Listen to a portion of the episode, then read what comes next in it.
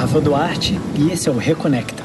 E para a gente pensar em soluções para a emergência climática e para a crise ambiental que vivemos, é preciso também falarmos de economia. Isso tem tanto a ver com aquilo que consumimos, enquanto indivíduos, quanto aquilo que é produzido pela indústria e pela agricultura. Como, onde e para que as coisas são produzidas. Como vimos no episódio passado sobre o Green New Deal, uma das questões chaves que precisa ser abordada é justamente a do desenvolvimento sustentável. E para tratar do assunto, eu tive o prazer de conversar com o economista Sérgio Besserman Viana, que sabe tudo do tema. O Besserman é professor do Departamento de Economia da PUC do Rio desde 82. Economista e ecologista do Rio de Janeiro, ele estuda as consequências econômicas e sociais da mudança climática global desde 1992, tendo participado do Executive Program on Climate Change and Development do Harvard Institute for International Development da Universidade de Harvard. Então vamos lá? Hora de reconectar.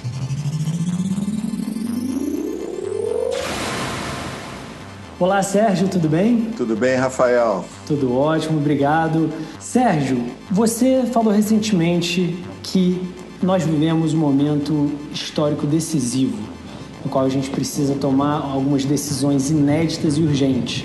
Queria que você fizesse um primeiro retrato sobre essa, esse seu comentário, juntando a pauta econômica com a pauta ambiental. O mundo nos últimos 300 anos da Revolução Industrial, capitalismo, etc., para cá progrediu enormemente. Houve aumento do bem-estar, houve aumento da expectativa de vida, queda da mortalidade infantil. Claro que não exatamente da forma que eh, ambicionávamos, porque também cresceu a desigualdade e o mundo tornou-se muito mais rico, mas continuou a ter um bilhão de pessoas pobres, algumas com carências bastante graves, falta d'água, nutricionais, principalmente saneamento básico, etc. Mas essa roda de acumulação, de ganância, de ter, ter, ter, consumir, consumir, consumir, ela foi funcionando por um tempo, mas é, desconsiderou completamente o conhecimento, que não era também nada de espantoso,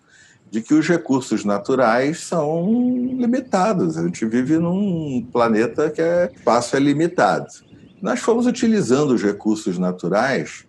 No começo havia uma certa preocupação mais até com, com, com coisas produtivas, um minério que acabasse, algum insumo.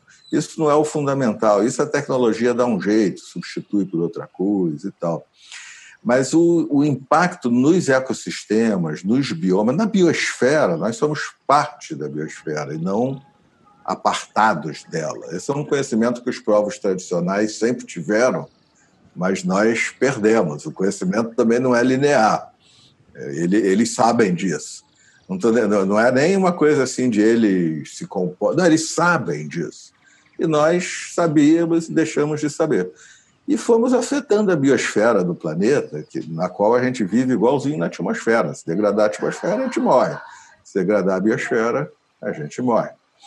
É, e fomos utilizando. E aí não é mais é, ciência complexa, são informações e álgebra, sobre vários aspectos. Há mais de um jeito de organizar esses aspectos, é uma, fazer uma taxonomia. O mais consagrado é o, o estudo do professor, liderado pelo professor Rockström, do Instituto de Estocolmo, com outros 15 autores, que criou a expressão limites do planeta não são limites do planeta. No tempo dele, o planeta se vira, não tem problema nenhum com nada que a humanidade faça. Limites da capacidade do planeta de, na medida que a gente utiliza os recursos naturais, ele se recompor e continuar a nos entregar clima, solos, biodiversidade, água, condições indispensáveis à nossa sobrevivência. E esse momento decisivo é por para a gente estar bem perto desses recursos entrarem em colapso?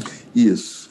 Três, é, são, nesse estudo eles fazem 12 limites do planeta. Três, a gente já ultrapassou largamente e caminha para ultrapassar muito mais a, a fronteira do, do, aceitável, da capacidade do planeta de se regenerar. São eles a crise, mudanças climáticas, o aquecimento global, a crise de biodiversidade, que é a sexta grande extinção, e um terceiro assunto menos falado, mas que vai dar muito regu aí para frente, que é a utilização de, de, dos fosfatos nitrogenados, nitrogênio e fósforo na agricultura, que fazem com que é, os oceanos estejam crescendo as zonas mortas. E também tem, o, tem, tem os, os, solos também estão entrando em crise, né? Os solos também se fala pouco disso, né? Fala-se pouco nisso, mas também esse excesso todo é, faz, gerou essa situação. Então, mas muito especialmente crise climática e a sexta grande extinção. E é inédito porque, diferentemente de problemas locais ou mesmo grandes áreas regionais, toda a Europa, uma grande bacia hidrográfica. Agora, nós estamos falando do planeta, nas últimas cinco décadas. E aí é inédito para o humano o seguinte: quer dizer, é, primeiro, desafios globais só podem ser enfrentados globalmente. Nós não temos essa capacidade. Olha a pandemia. Não existe governança global. Nós somos muito tribais, os sapiens. Mas a tribo vai crescendo. Então, dessa vez, a humanidade vai ter que resolver se ela, pela primeira vez em toda a sua história, se ela é capaz, sem ser integrada por um superimpério, uma coisa desse tipo, se ela é capaz de se acertar as várias tribos para enfrentar um problema. Não há nenhum sinal disso ainda na crise climática, né? Tem conferência, tem convenção quadra das Nações Unidas, tem conferência das partes, tem mas na prática o mundo antigo continua muito maior do que esse mundo para o qual se aponta, de baixo carbono, etc. E, tal. e a situação está ficando grave, né?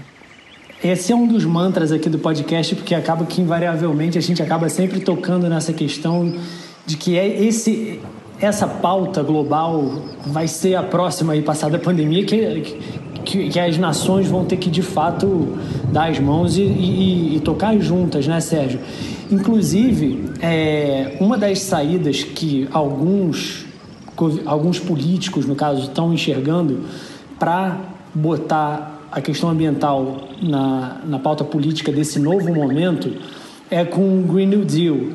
O deputado Alessandro Molon, que eu entrevistei aqui para o podcast passado do Reconecta, ele comentou que ele teve com a Alexandra Ocasio-Cortez lá nos Estados Unidos, conversou com ela sobre como ela está fazendo para implementar isso já está sendo também desenvolvido na Europa. E eu queria saber de você. Ele está querendo implementar isso lá no, no Congresso. Ele diz que tem, de começo, aí, cerca de 20% a 25% que ele acredita que vai sair de apoio para essa pauta. Daí a ser aprovada já é um outro assunto, né? tem, que, tem que ter muito trabalho político nesse sentido. Mas você acredita que um dos caminhos é colocar a pauta econômica nessa, nessa questão ambiental?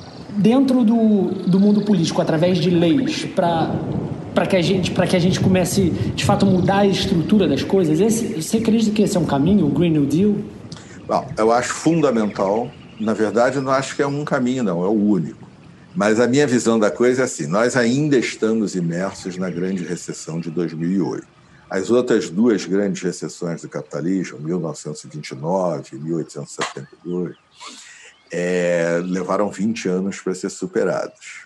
Eu não vejo nenhum motivo para ele 2008 levar menos tempo. 20 anos pode ser 22, pode ser 16, falando um tempo longo. Há quem diga que não, porque olha para a espuma do oceano. Aí diz, ah, antes da pandemia, o nível de emprego nos Estados Unidos estava pleno emprego, então não tem nada de 2008. Vem cá, pleno emprego, mas e a taxa de juros? Ah, está zero. Ok, em economia, taxa de juros de longo prazo zero é, dá para definir uma frase sintética. Significa total falta de confiança no futuro. Então, os Estados Unidos resolveu o problema dele, que ele tem o privilégio exorbitante de, de emitir a moeda de reserva global, etc. e tal, mas nós estamos imersos. Como é que a gente faz para sair? Não, ah, existe em economia um postulado, ele não é uma teoria, um postulado, é uma afirmativa. O, a, a renda, o PIB, é igual a investimento, mais consumo, mais gastos de governo, menos arrecadação, mais comércio exterior. Como é que a gente faz para sair da grande recessão de 2008? Comércio exterior não vai ser. Gastos de governo, política fiscal expansionista, muito pouco provável. Pode ajudar aqui e ali, mas os países estão muito endividados para evitar o colapso financeiro de 2008, etc. E tal, ninguém tem muita capacidade de gasto. Embora várias discussões econômicas sugerem que dá para dá aumentar um pouco, emitindo moeda e tal, e depende da posição de cada um. Mas não vai ser o, o fator de sair da crise. Sobra consumo e investimento. Consumo não vai ser, as famílias estão endividadas, as políticas de austeridade reduziram a renda disponível para as famílias. Então, tem que ser pelo investimento. Uh, o, Animal Spirits, que Schumpeter falava, o, o empresário que fica, vou ganhar dinheiro, vou investir nisso, vou usar uma inovação tecnológica. Só que para ele, como é que ele pode investir hoje, principalmente investimentos de prazo mais longo, se, vamos lá, eu fui diretor do BNDES, durante um Project Finance, um investimento, ou um alto forno siderúrgico, qualquer coisa que você calcula a taxa de retorno pensando em 30, 40, 50 anos. Você calcula os preços de hoje. Os preços de hoje são a ficção, porque todos sabem, tendo um mínimo de visão estratégica, que para enfrentar a crise climática vai ser necessário precificar as emissões de gases de efeito estufa. Ser, elas hoje são de graça. No jargão de economista é bem público, no caso, um mal público, embora a gente não use essa expressão. Bem público é, respirar. Respirar é um bem público. Mas, como não é escasso, a gente emitiu gases de efeito estufa como se não fosse escasso, como se fosse, pode emitir, CO2, metano, óxido Descobrimos que é um problema gigantesco, é, muito grande, muito maior que a pandemia, mas diluído do tempo, mas muito maior do que a pandemia, muito mesmo.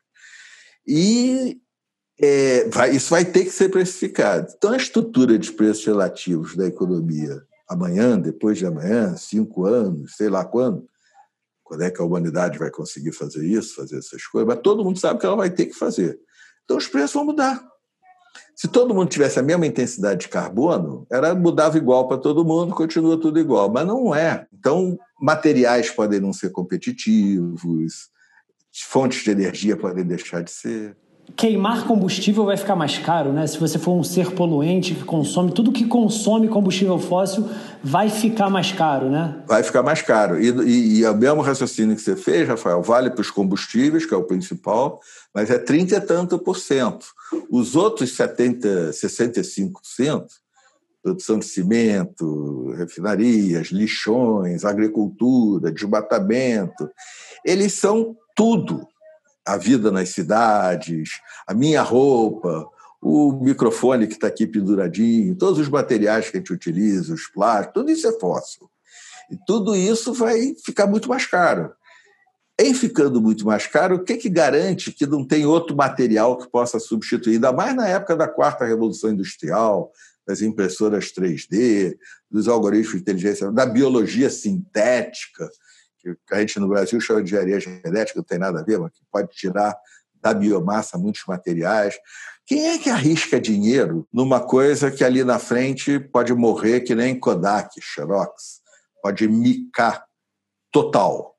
No, se a gente tivesse começado a, a, a, a, luta efetiva contra o aquecimento global há 30 anos atrás, ou 20 anos atrás que fosse, dava tempo de fazer uma. O economista gosta dessa expressão, não sei porquê, uma aterrissagem suave. Dava tempo de um phasing out.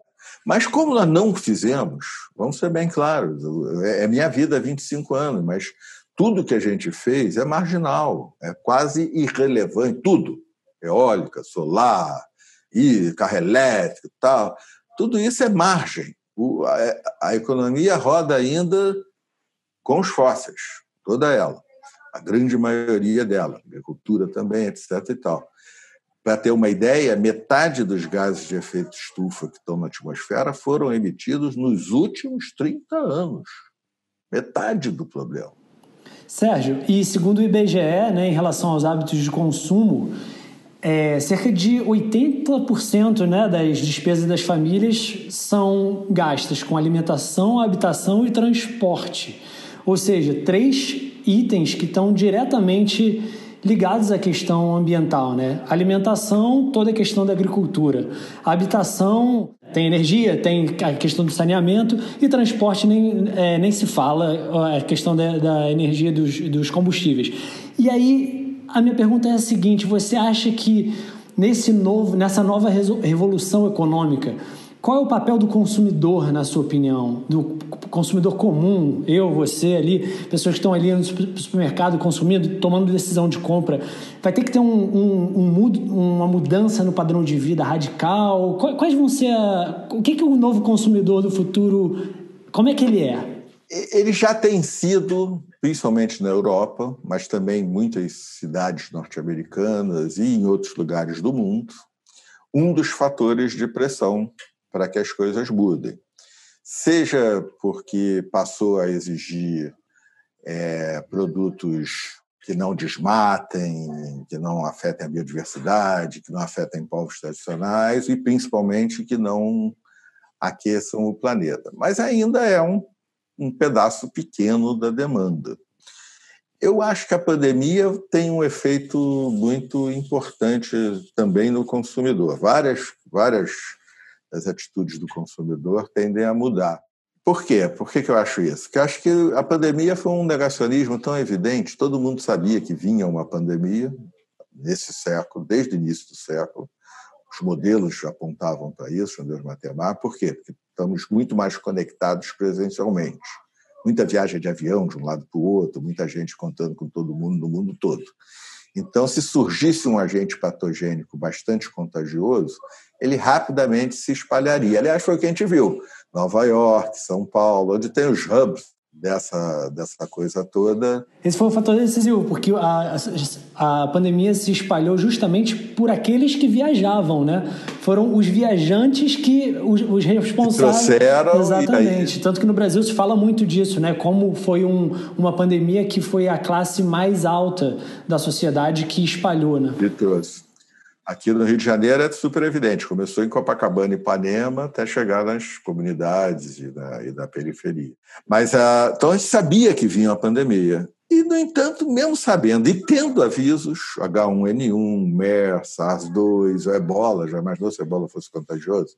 O que, que a gente vê 20 anos depois? Nada foi feito. Mas só para eu entender a sua, a sua opinião, uma clareza um pouco maior em relação aos novos hábitos de consumo. Eu entendi que você acha que o, o consumidor do futuro é um consumidor cada vez mais consciente sobre aquilo que ele consome, né? que ele tem certeza de que o que ele, o que ele consome não está causando nenhum prejuízo ao ambiente e o segundo ponto que você tratou foi o, o, a questão do, fator dele poder ser um agente de fazer pressão na, na sua comunidade, nos governos. É isso? São esses dois São. elementos que você acha mais essenciais na questão isso. do consumo? Ah, na questão do consumo consciente, ah, muito especialmente a juventude. E a gente já está assistindo isso no tema alimentação, por exemplo, antes da pandemia até consumir mais saudável para a própria pessoa, consumir sem provocar desmatamento, sem provocar destruição da Amazônia, por exemplo, o que for, exigência de que as empresas provem isso, ou seja, certificações de que ela não desmata, que ela não agride o meio ambiente, mas muito e também no caso da alimentação, pelo menos para mim é uma questão importante, para muita gente também, a ciência descobriu nos últimos havia um tabu. Os, os humanos, os sapiens seríamos inteligentes e os animais seriam teriam instinto. E a, a ciência, esse, que era um tabu da própria ciência também, mas esse tabu acabou. E hoje a gente sabe que os animais, muitos animais, em graus diferentes, são muito inteligentes. Os, muitos animais superiores têm níveis de consciência elevados, nada igual a nós, eles não têm linguagem, não têm pensamento simbólico, etc. Tal, mas são conscientes, são conscientes até da morte, alguns. Agora, Rafael, não creio que a pressão dos consumidores sozinhos seja suficiente. Nós somos 7 bilhões. Vamos que um bilhão adira, adira a isso, mas a uma visão mais consciente de consumo, e depois 2 bilhões que sejam, vai continuar 5 bilhões consumindo, porque até são pessoas com menos renda, querem emergir do seu padrão de consumo. Então, o consumidor é muito importante, mas vem a segunda parte da sua pergunta. O mais importante é o cidadão, é o, é o que faz política com P maiúsculo. É o que exige do governante que combata a pandemia direito e que depois combata a crise climática, o que a Greta Thunberg está. A Greta Thunberg não tem discurso novo, o discurso dela é poderoso por isso. Ela é uma menina de 16 anos que ela, ela diz ao mundo, gritando, o seguinte: vocês me puseram na escola e me falaram para estudar ciência. Eu fui lá e estudei. Está vindo uma crise gigantesca que é a crise climática. Vocês sabem disso. Vocês não vão fazer nada? É isso que ela grita para o mundo. E tem um fator objetivo dessa história que as pessoas não levam em conta. Quando a discussão do desenvolvimento sustentável começou, a primeira formulação dela, primeira ministra da Noruega, Brundtland, lá em 72, ela dizia futuras gerações. Todo mundo lembra dessa definição. Preservar, garantir que as futuras gerações terão acesso a recursos naturais, oportunidades. Hoje já não são mais as futuras gerações só. 2 bilhões dos 7 bilhões de humanos vivos estarão vivos em 2100. Já, tá, já passou o tempo de fazer um bom negócio. Já passou o tempo, não dá tempo de da gente educar uma próxima geração para fazer as coisas que a gente deveria ter feito na geração passada, né? E esses, esses 2 bilhões já estão meio que condenados a, mesmo dando tudo certo, terminarem suas existências num planeta diferente. Isso não tem mais como evitar. É como você falou, o jogo está 4 a 1. O que a gente pode fazer é tentar diminuir o vexame, perder de 4 a 2 a 4 a 3 e, quem sabe, muito otimista, empatar. Não está 7 a 1 esse jogo, não? Está tá indo para 7 a 1 tranquilo. Está tá indo assim com extrema facilidade para 7 a 1 O business as usual continua a prevalecer. Houve uma novidade em 2019, e que se acentuou muito com a pandemia, é que além dos consumidores e dos, das pessoas fazendo política com P maiúsculo, não é votar em fulano ou beltrano, também é. Também é.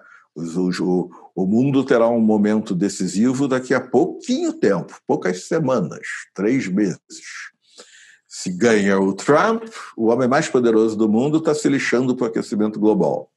Se ganha o Biden, ele, para ganhar o voto dos eleitores jovens do Sanders, que tinham preferência pelo Sanders, pela Elizabeth, candidatos de discurso mais eh, de progressista, ele o que, que fez? Incorporou ao programa dele uma versão radical do combate às mudanças climáticas, à crise climática, e do Green New Deal que você levantou antes. Se ganha o Biden, já muda, já começa a mudar tudo. Não resolve sozinho, não, mas começa a mudar tudo. É fazer política. E a novidade que eu ia falar, só para terminar, é que em 2019, investidores extremamente poderosos, no sentido de muito dinheiro, BlackRock, 11, tantos trilhões de dólares, dá muitos PIBs do Brasil, tá? É, e muitos outros, não são só eles, não é que eles tomaram consciência, eles só perceberam que o, aquilo que a gente falou no início, o risco climático. Eu não vou poder botar dinheiro dos meus, dos meus clientes em alguma coisa que, na hora que o mundo começar a combater o aquecimento global de verdade, essa coisa morre, que é muito intensiva em fósseis ou em CO2. Um bom exemplo é a pecuária extensiva. Muito difícil que pecuária extensiva sobreviva. E, no entanto, tem bancos com muito dinheiro aplicado em pecuária extensiva. E aí? Esse é só um exemplo, vale para tudo. Então, a chegada dos investidores, principalmente aqueles que pensam num prazo maior, fundos de pensão, o maior capitalista do mundo é o fundo de pensão dos professores do estado de Nova York. Ele não está querendo o, o, dividendo do final do ano. Ele está querendo ter um investimento que gere retorno para pagar a aposentadoria dos professores. Aí ele vai botar bota tudo num, numa empresa intensiva em carbono. O mundo começa a ficar desesperado por conta dos problemas decorrentes da crise climática e, como a gente falou, não dá mais tempo de aterrissagem suave. Age aceleradamente, uma hipótese otimista, aquela empresa acaba, morre, vai desaparecer aparecer. Então, a chegada dos investidores, e aí a pandemia acelerou esse movimento, ele começou antes, mas a pandemia tornou isso. Por quê? Porque, porque o rei está nu, esse negacionismo científico não vale mais nada.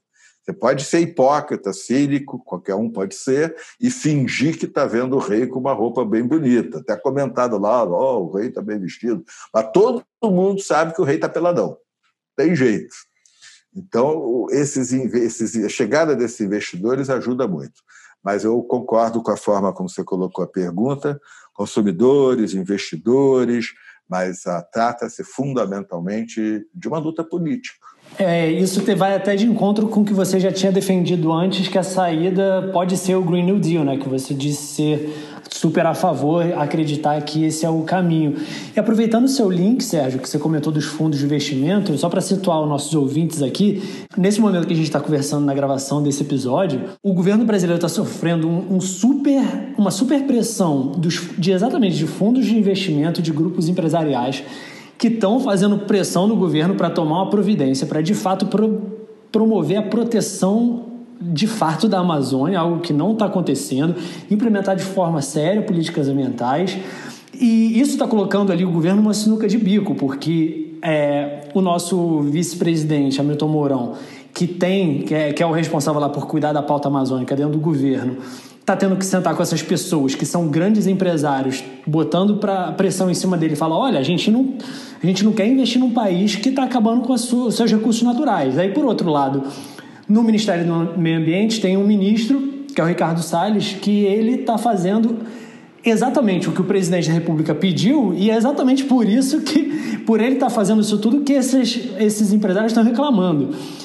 Inclusive, quando esse episódio for ao ar, eu já não sei nem se ele ainda vai ser ministro, porque ele, o cargo dele está na berlinda, porque o presidente gosta dele, quer deixar ele, só que o mundo não quer que ele continue. Vale citar aqui desmatamento da Amazônia, que tem ajudado o investidor estrangeiro a torcer o nariz para o Brasil. Fluxos de dólares ao país têm sido condicionados ao controle de queimadas na floresta. Número, os números de junho na Amazônia foram os mais elevados desde 2007. Gestores de fundos globais da ordem de 4 trilhões de dólares enviaram carta no fim de junho a embaixadas do Brasil em oito países com reclamações nessa direção. Ontem, um grupo de ex-ministros da Fazenda e ex-banqueiros centrais do Brasil fez um apelo ao Planalto por uma retomada econômica com responsabilidade social e ambiental e encata ao governo no começo do mês 38 líderes de grandes empresas brasileiras e estrangeiras, mais quatro entidades setoriais do agronegócio, pediram também para o governo o fim do desmatamento. Aí eu te pergunto, você acha que essa pressão econômica dos grupos financeiros podem ser o empurrãozinho que faltava para o governo minimamente. A gente sabe que não vai fazer um trabalho maravilhoso, né? Por, pelo que mostrou até agora nesse um ano e meio. Mas será que a gente pode acreditar que ele pelo menos vai fazer o mínimo para proteger que seja a Amazônia e a Mata Atlântica e outras, outras questões tão mais emergentes? O mínimo.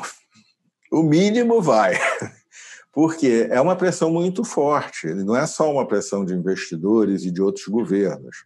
Há também pressão da reputação. Hoje a reputação é tudo. Do mesmo jeito que uma pessoa pode ser cancelada porque fala uma bobagem qualquer, racista ou machista, pisou na bola, deu declaração pública, pronto, está cancelado. Vale para empresas e países. O mundo está todo conectado.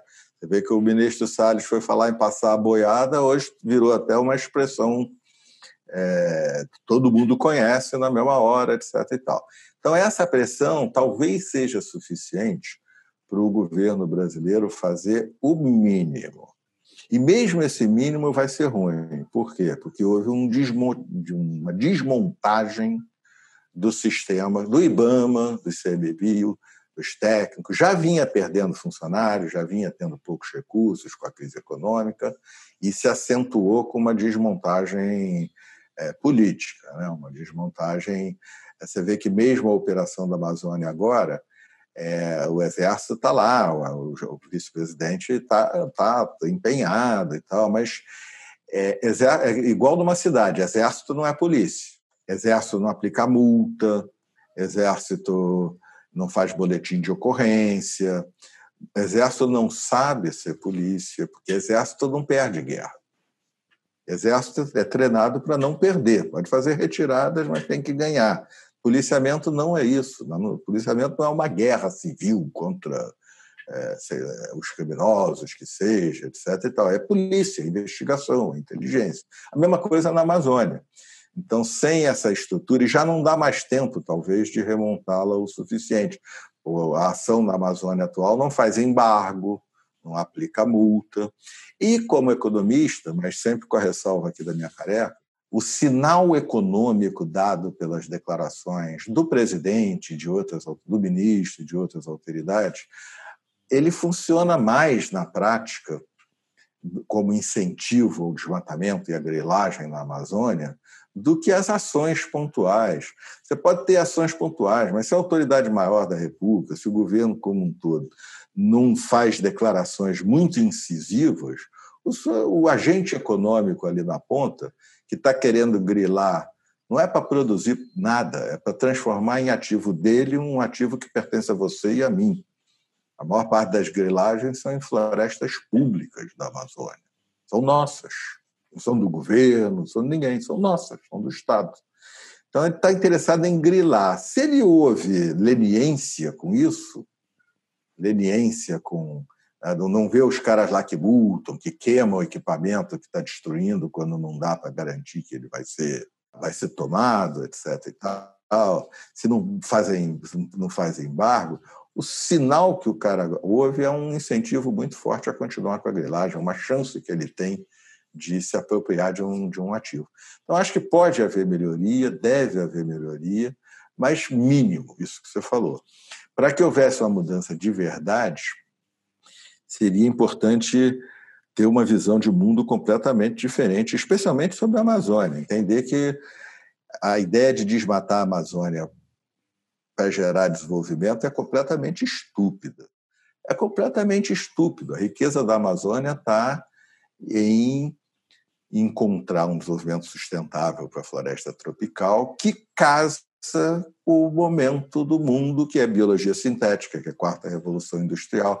Nós estamos falando de moléculas, enzimas, fungos, levedos na Amazônia 4.0, mas também estamos falando de açaí, cupuaçu, piscicultura, dendê, cacau, chocolate de alta categoria, tudo com agroecologia na Amazônia 3.0, e estamos falando de estabilizar e parar a degradação da Amazônia 2.0, que é quem está lá plantando, etc. E tal. Acabou, acabou, fica aí, começa a adotar métodos de agroecologia.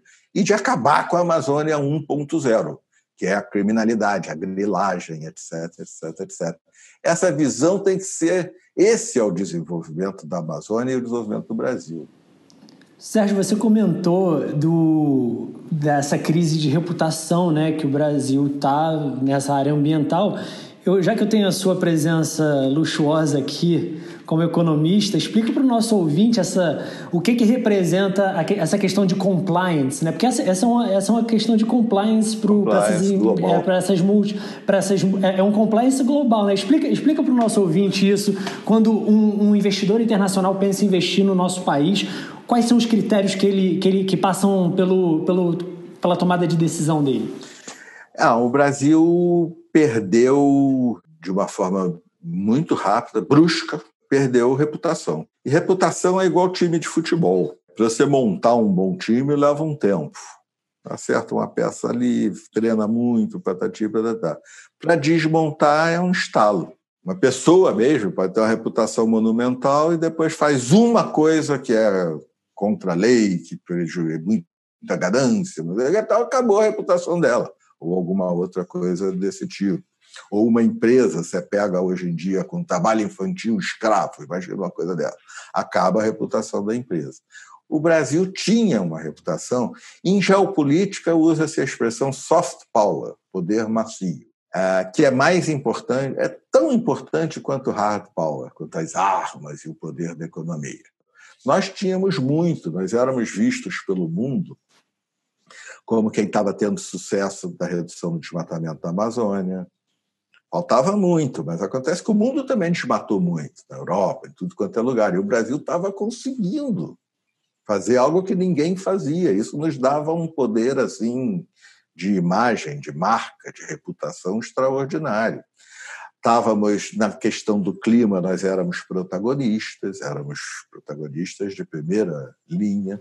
Eco 92 aí tá para mostrar essa história, né? Eco 92 marcou isso, né? É, Rio 92. Eco... A Eco 92 foi, inclusive, um, um, marco desse nosso protagonismo. É a maior reunião de chefes de Estado, a maior cúpula de chefes de Estado de toda a história da humanidade. E depois teve a Rio mais 20 aqui de novo, escolheu-se novamente o Rio de Janeiro. Então, nós tínhamos uma reputação, uma marca, um soft power isso, infelizmente, acabou.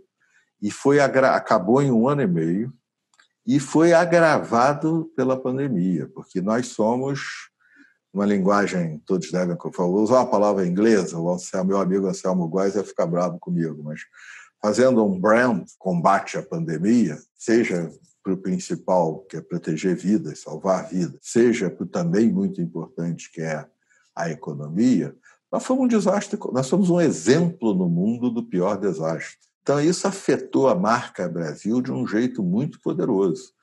E o investidor lá fora, principalmente aquele que viria para um investimento direto, para investir aqui, fazer uma fábrica, fazer alguma coisa, ele olha e vê uma sociedade que não é só o governo, não. Ele vê uma sociedade que não, não tem coesão social, não tem, talvez pela nossa enorme desigualdade, falta de valorização do crescimento. Mas, além disso, não tem capacidade de planejamento, de ação integrada, nem mesmo quando uma pandemia está matando milhares de pessoas.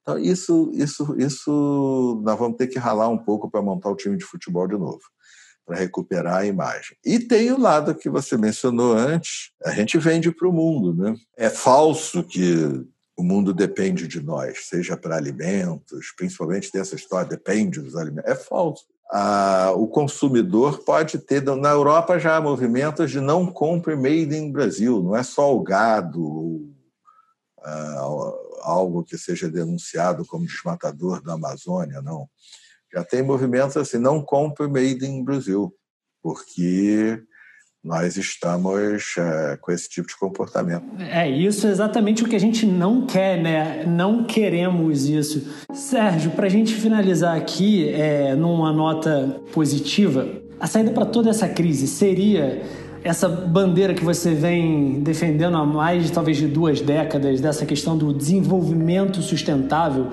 que você já até brincou dizendo que é um termo que é muito genérico, mas o que você sabe é que é, o desenvolvimento de hoje em dia é insustentável, né? Você até fez uma crítica ao capitalismo dizendo, usando o termo ganância, né? essa, essa coisa do lucro a todo custo, a coisa de essa coisa de usar recursos mais do que o necessário, que eu imagino que você tenha é, baseado sua argumentação. E aí eu te pergunto, é, é esse o caminho? Eu queria que você apontasse o caminho, assim, porque no, no ponto de vista econômico é, que está diretamente ligado à, à, questão ambiental. Não dá, como você mesmo apontou, não dá nada, dá para a gente fazer nada para proteger o meio ambiente se a gente não coordenar todos os movimentos econômicos, né? Esse é o caminho para o mundo, que o mundo tem que fazer uma transição, é uma transição monumental, é uma revolução. Do... Olha, deixa tudo que aconteceu na história do século XX para trás. É, é uma revolução do porte do iluminismo, renascimento em todas as suas dimensões, tecnológica, econômica, social e cultural e filosófica, do que, que é o humano. Já vou explicar por quê. Mas é a saída econômica do, do mundo, porque permitiria um grande volume de investimentos. Você não estaria fazendo investimento só na margem, você teria que fazer a reconversão produtiva de todo o estoque de, de investimentos feitos teriam que se transformar em alguma outra coisa. Isso gera um grande impulso para a economia. Nesse período em que a população ainda cresce, quando ela começar a decrescer, essa fixação em crescimento da economia é muito pouco inteligente. Ah, há também, e o mundo está mudando de fato, de exigir das empresas que elas não produzam valor só para os seus acionistas, que produzam valor dos stakeholders em geral e que produzam valor que a gente admire. Essa empresa faz um negócio legal, sem fazer coisas ruins. Não basta ela ser lucrativa mais. E para o Brasil, Rafael, é, é, é uma pinguela, é uma pontezinha. O Brasil é um país que já está com os dois pés enfiados naquilo que economista chama de armadilha da renda média. Ou seja, a vaca está no brejo, ela não vai para o brejo, ela está lá. A armadilha da renda média é quando um país deixa de ser pobre, mas nunca fica desenvolvido. A vaca está lá no brejo. A gente sabe muito bem o jeito de tirar a vaca do brejo, de escapar da armadilha da renda média. É conhecimento, educação, ciência, tecnologia. Mas isso leva um tempão. Isso leva uma geração, leva um tempo. E aí Deus nos deu um atalho, porque se o mundo for para uma economia de baixo carbono, o Brasil é o único país do mundo em que automaticamente se torna mais competitivo, tem uma inserção competitiva da economia mundial. Por quê? Porque a gente pode oferecer para o mundo alimentos a baixo carbono, biocombustíveis, materiais a baixíssimo carbono, tudo derivado da biomassa. Nós podemos ser os campeões do mundo da biomassa. Segundo lugar, nossa infraestrutura é muito ruim, é custo Brasil na veia, ela é pouco produtiva, pouco eficiente, tem que ser reconvertida, tem que ser, se tornar eficiente. Vamos fazer já a baixo carbono. Seria um erro monumental não fazer a baixo carbono, porque ela ia daqui a pouco, por mais moderninha e nova que fosse, se tornaria de novo pouco competitiva. A gente tem uma chance de portos, sistema de transporte interno do Brasil, a toda a infraestrutura digital, de fazer essa coisa a baixo carbono. E temos a chance de ser o primeiro país do mundo a encontrar uma forma de desenvolvimento sustentável para as florestas tropicais. É um é reservatório genômico gigantesco, é uma riqueza espantosa. Isso nos daria o tempo para uma reforma, uma revolução na educação, não só a pública, não, tá? A elite brasileira é muito ruim em ciência e matemática. Mas muito ruim mesmo. Toda a elite brasileira, com exceções, evidente. Mas nós não damos. Por quê? Porque não precisou disso para competir. Aqui o rei dava uma Seis Maria, depois o imperador dava não sei o quê, depois os caras da República Velha davam não sei o quê, depois Vargas dava não sei o quê, depois. E continua até hoje na base do, do, do, dos favores, dessa rede entrelaçada que o nosso patrimonialismo gera. Então não precisava de conhecimento. Talvez em São Paulo, onde as coisas são mais mercado, precisou um pouquinho mais. Mas nós somos ruins de ciência e matemática. Então ela tem que fazer uma revolução aí. Só que e a transição para o baixo carbono nos daria o tempo de chegar lá. Além de empurrar as coisas já para valorizar muito mais o conhecimento. Ah, Rafael, se você me permite, há dois desafios inéditos para toda a humanidade. Um a gente já falou, então estamos terminando, não vou me estender. A, a tribo agora é o mundo. E aí vamos ver se a gente consegue isso. As tribos sempre foram aumentando, mas precisava de um inimigo, né? Você vê que até Independence Day o mundo vira um mundo só. Quando a gente consegue derrubar lá os alienígenas, bota um vírus informático na nave deles, ela cai, imediatamente distribui para o mundo todo e começa a cair nave na Rússia, no Egito, na China, mas precisa do inimigo, precisa do alienígena lá. Agora o inimigo somos nós mesmos. Será que a gente consegue virar uma tribo? Virar uma tribo não é virar todo mundo igual, não. Uma tribo é composta de coisas muito diferentes entre si. Cada um, cada um pertencerá à sua própria tribo. Mas será que a gente consegue ser uma tribo para enfrentar os problemas globais? Problema número um. Problema número dois: o tempo. Na, todas as gerações de sapiens viveram suas vidas e deixaram a vida das próximas gerações por conta delas. Hoje nós nos tornamos poderosos no nosso tempinho curto, não no tempo da natureza, que é muito longo. Mas no nosso tempo curto, a gente se tornou muito poderoso e o que a gente faz hoje já afeta muito à frente, décadas, séculos. Se a humanidade deixasse de existir amanhã, Deus se arrependesse e tirasse, o nível do mar já vai subir pelos próximos 500 anos, por conta dos gases de efeito estufa que a gente botou lá. Então, será que a humanidade consegue?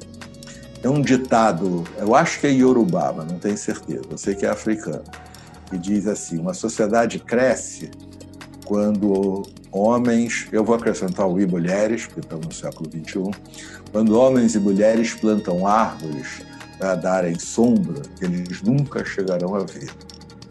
Ou seja, quando a gente toma atitudes hoje em função lá da frente. O mundo não é assim.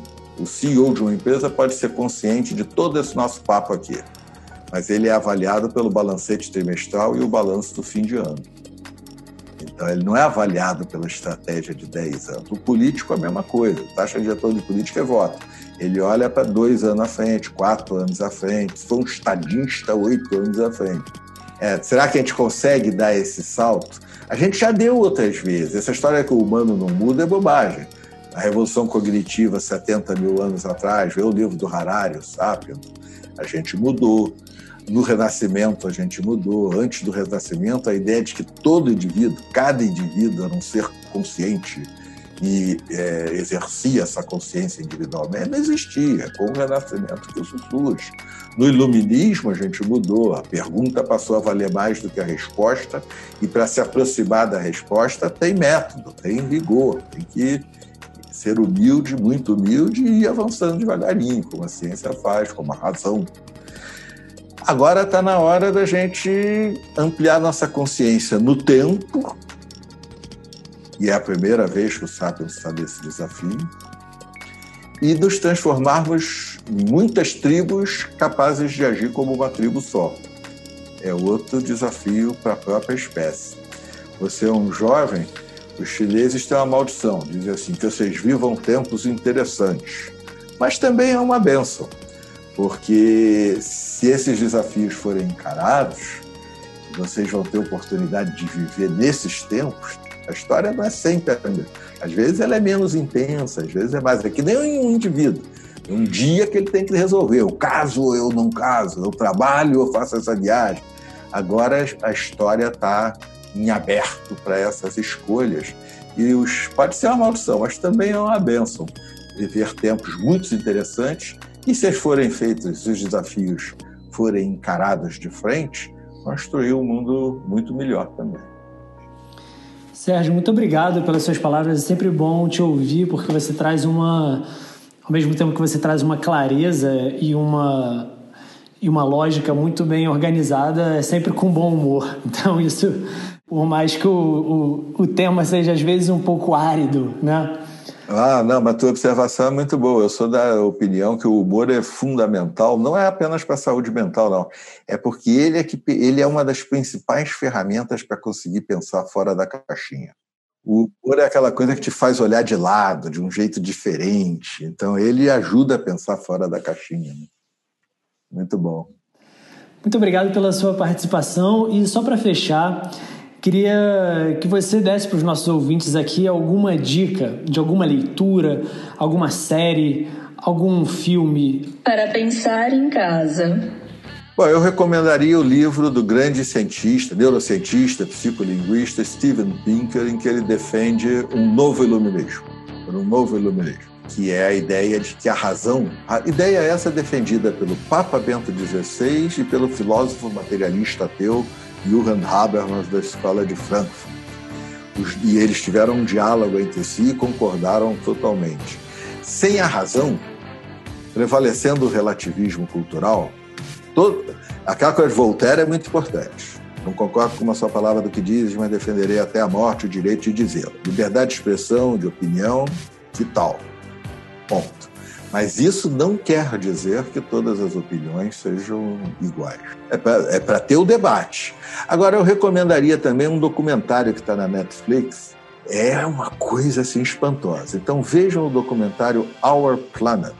Imagens imperdíveis com conhecimento científico tão preciso que às vezes você fica chateado. Não é aquela coisa de ficar vendo bichinho bonito só, não. Tem também, muito. Sérgio Décimo, muito obrigado pela sua participação aqui no Reconecta. Foi um prazer conversar com você e sucesso aí no, no seu trabalho. Continue trabalhando por essas pautas aí que eu concordo que com o desenvolvimento sustentável o Brasil e o mundo pode conquistar voos muito mais altos do que esses que a gente está vivendo no momento. Eu que agradeço, Rafael, parabéns pelo Reconecta, maior barato. E um abraço a todos que estejam. Um abraço em tempos de pandemia, um abraço virtual em todos que estejam, que, que nos ouçam. Obrigado. Nesse episódio, o economista Sérgio Besserman destacou que o mundo evoluiu ao longo do tempo, trazendo muitos benefícios para a qualidade de vida. Porém, o preço dessa evolução foi alto, gerando a degradação do meio ambiente e também a desigualdade social. Segundo ele, a ganância do capitalismo deve ficar no passado, pois foi ela que nos colocou na situação de crise em que nos encontramos agora. Ele destacou três campos onde essa crise está iminente, além da econômica, claro, a qual não teríamos saído desde 2008. São elas as crises das mudanças climáticas, da diminuição da biodiversidade com a extinção das espécies e da utilização dos fosfatos nitrogenados na agricultura. Ele questionou se o ser humano será realmente capaz de se organizar coletivamente para lidar com a questão climática de forma global. A tribo é o mundo agora, disse ele. Será que a gente consegue virar uma só tribo para enfrentar os problemas globais junto? Estamos numa corrida contra o tempo e já não podemos esperar. Ele acredita que o Green New Deal para o Brasil não é só um caminho fundamental, mas seria o único. Ele acha que é hora de resolver de forma séria algo que seria ainda muito maior do que a pandemia do coronavírus, que é a questão das emissões de carbono. E lembra que em algum momento o mundo vai precisar precificar as emissões de carbono e os preços das coisas vão mudar e, consequentemente, os hábitos de consumo. Ou seja, a gente também vai precisar se readaptar às novas realidades. Mudanças essas que estão em andamento e muito sendo empurradas pelos movimentos jovens, como por exemplo no campo da alimentação saudável. Para o Besserman, o importante é o cidadão que exija dos governos ações efetivas. Ele acredita que as medidas feitas para atenuar as emissões de carbono até hoje foram marginais, quase irrelevantes perto da real necessidade, já que a economia global ainda hoje é excessivamente movida a combustíveis fósseis ele traçou um paralelo entre a pandemia e as questões climáticas. Lembrando que já tinham sinais claros há muito tempo da possibilidade do surgimento de uma nova pandemia, mas o mundo ignorou e não se preparou como deveria. Será que a sociedade e os governantes globais cometerão o mesmo erro com o meio ambiente? E ele alertou que a reputação internacional do Brasil está péssima lá fora, um movimento que vem se agravando desde que o atual governo assumiu. Ele destacou que está havendo uma desmontagem dos sistemas ambientais no Brasil ele defende uma visão de mundo completamente diferente dessa. E diz que a ideia de desmatar a Amazônia para gerar desenvolvimento é completamente estúpida. A riqueza da Amazônia, de acordo com ele, está em encontrar o desenvolvimento sustentável que case com os interesses da sobrevivência saudável do ser humano com o futuro de toda a humanidade. E falou ainda que a transição para o desenvolvimento sustentável é o caminho, mas que essa será uma transição monumental, que superaria inclusive tudo que foi feito ao longo de todo o século XX. Para ele, esse é o modelo para alcançarmos a saída para o mundo que desejamos. Eu vou ficando por aqui. Enquanto isso, segue a gente no Instagram, ReconectaPodcast. E se por acaso não tem escutado os últimos episódios, pô, vai lá e dá uma conferida que estão muito legais. Vai lembrar que nós estamos em todas as plataformas de podcast, no Spotify, na Apple, no Google e até no YouTube. Você que escolhe onde quer ouvir.